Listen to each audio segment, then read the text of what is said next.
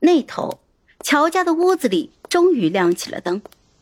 盛乔想了想，最终还是鼓起了勇气去敲门。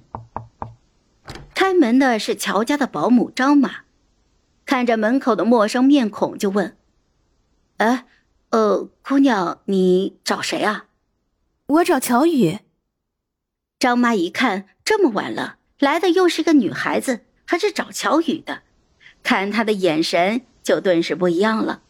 后面乔宇也下楼来，就问。张妈，谁呀？哦，找你的。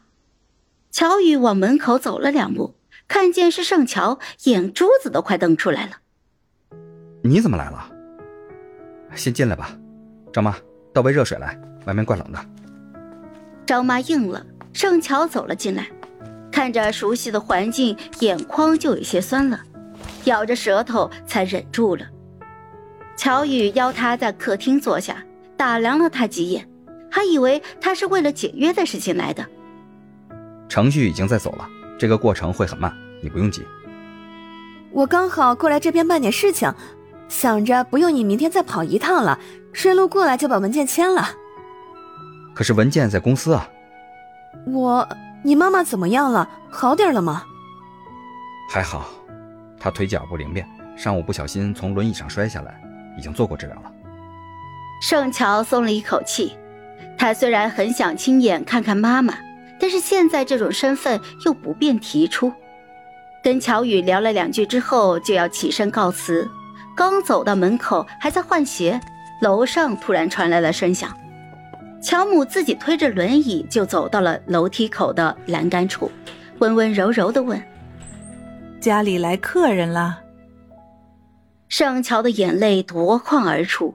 他赶紧背过身，飞快的抹了一把泪，捏着拳头稳了稳情绪，才回头打招呼：“伯母好。”“妈，这是我的客户盛乔。”乔母远远的看着门口的姑娘，不大能够看清楚样貌，但是莫名其妙的就觉得很亲切，温声责备乔宇：“来客人了也不跟我说一声，招呼不周。”伯母，我还有事先走了，下次再来拜访你。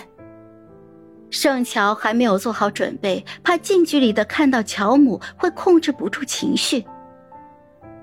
乔母看看墙上的挂钟，见时间也不早了，就点点头。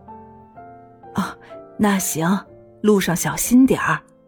乔宇啊，你送送盛小姐。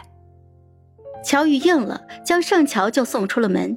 见他在夜色里缩着肩膀，低着头，只顾着往前走，不明白他为什么突然一下子这情绪这么低落。想了想，拉住了还要往外走的盛乔：“我开车送你，这么晚了不好打车。”他倒是突然想起来了，盛乔没钱也没有车。盛乔没有跟他客气，跟着他就去了车库，开车上路。车里用的香薰都是他以前爱买给他的沉香，乔乔不在了，买这些给他的那是谁呢？越想就越难过，然后就趴在后座上呜呜的哭了起来。盛乔，现在无论法律还是舆论都站在你这边，一切都朝着好的方向在走，你也别有太大压力啊，会好起来的。有什么用呢？有什么用呢？属于他自己的世界，除了霍希，什么都没有了呀。